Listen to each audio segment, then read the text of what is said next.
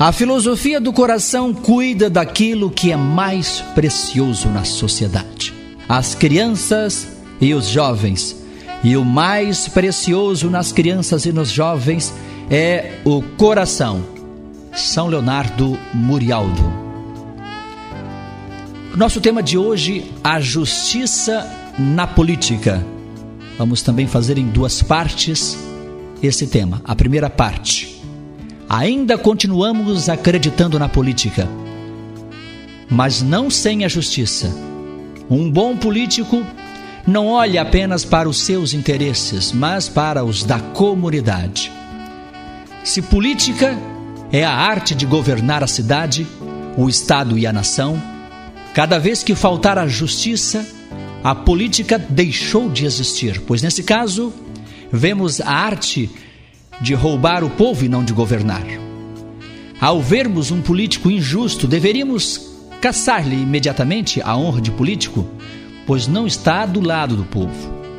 Quando os interesses de um cidadão se tornam mais importantes do que os de um, povo, esse político não deveria mais exercer o direito de governante.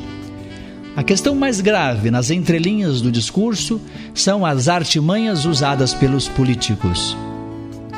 Primeiro, eles aprendem o que o povo pensa, como se comunica e quais são as suas necessidades básicas. Só depois partem para a guerra de nervos, no intuito de angariar a simpatia de todos para serem seus representantes.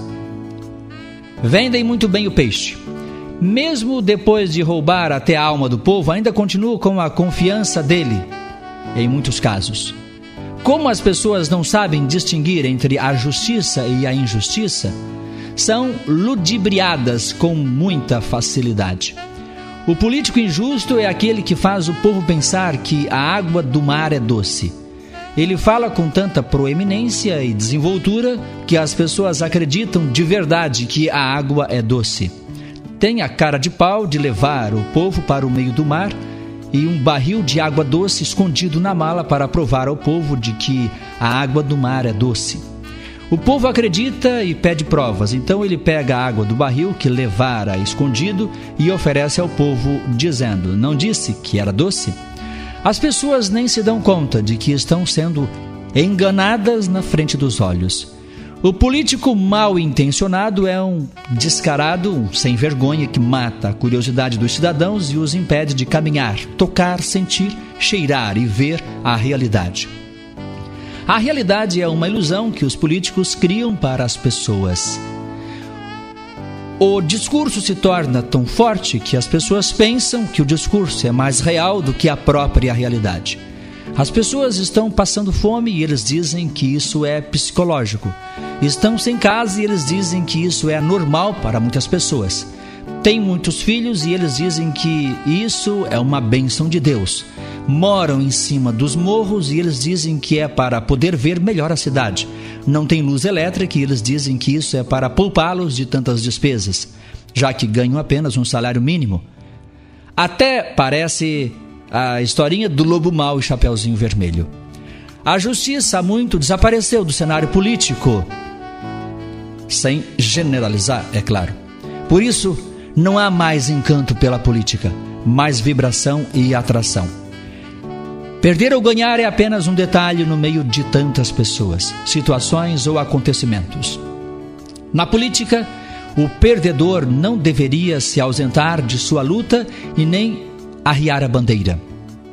Um político verdadeiro deve permanecer sempre no palco, com coragem e, entusiasmo, perdendo ou ganhando. É preciso muita intensidade naquilo que se faz, visão de conjunto da sociedade e participação das realidades mais variadas no meio onde ele vive. Ser político é olhar pelos outros, estar com as pessoas ler as situações divergentes com os óculos do empobrecido e dar uma resposta mais autêntica para os vazios sociais na área da saúde, habitação, educação, saneamento básico, primeiro emprego, cultura, pequenas empresas, área rural, segurança, moradia, pavimentação, transporte, desportos, eletricidade e todas as outras realidades no conjunto da sociedade como um todo. As famílias, os idosos, os jovens e as crianças têm direito a viver dignamente. A filosofia do coração é o pensar que une as razões da mente com as razões do coração.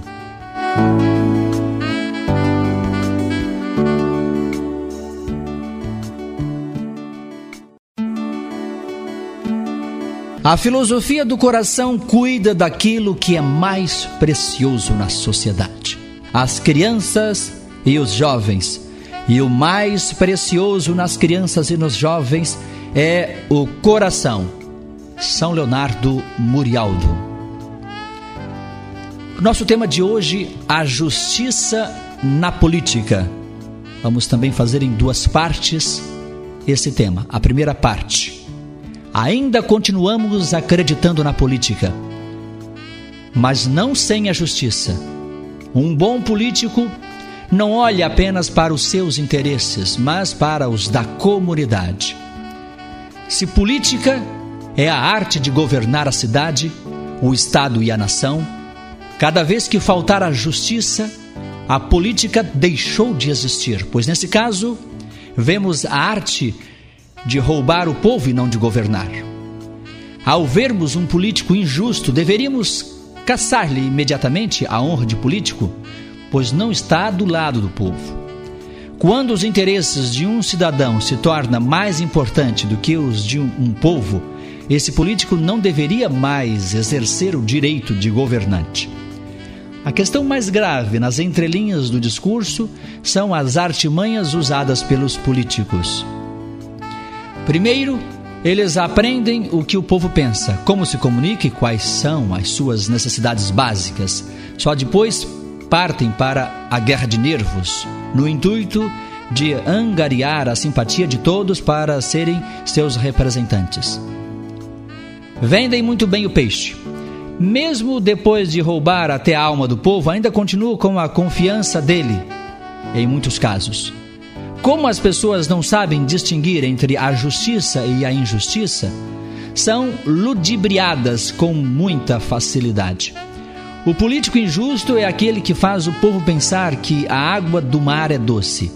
Ele fala com tanta proeminência e desenvoltura que as pessoas acreditam de verdade que a água é doce. Tem a cara de pau de levar o povo para o meio do mar e um barril de água doce escondido na mala para provar ao povo de que a água do mar é doce. O povo acredita e pede provas, então ele pega a água do barril que levara escondido e oferece ao povo, dizendo: Não disse que era doce? As pessoas nem se dão conta de que estão sendo enganadas na frente dos olhos. O político mal intencionado é um descarado, sem vergonha que mata a curiosidade dos cidadãos e os impede de caminhar, tocar, sentir, cheirar e ver a realidade. A realidade é uma ilusão que os políticos criam para as pessoas. O discurso se torna tão forte que as pessoas pensam que o discurso é mais real do que a própria realidade. As pessoas estão passando fome e eles dizem que isso é psicológico. Estão sem casa e eles dizem que isso é normal para muitas pessoas. Têm muitos filhos e eles dizem que isso é uma bênção de Deus. Moram em cima dos morros e eles dizem que é para poder ver melhor a cidade.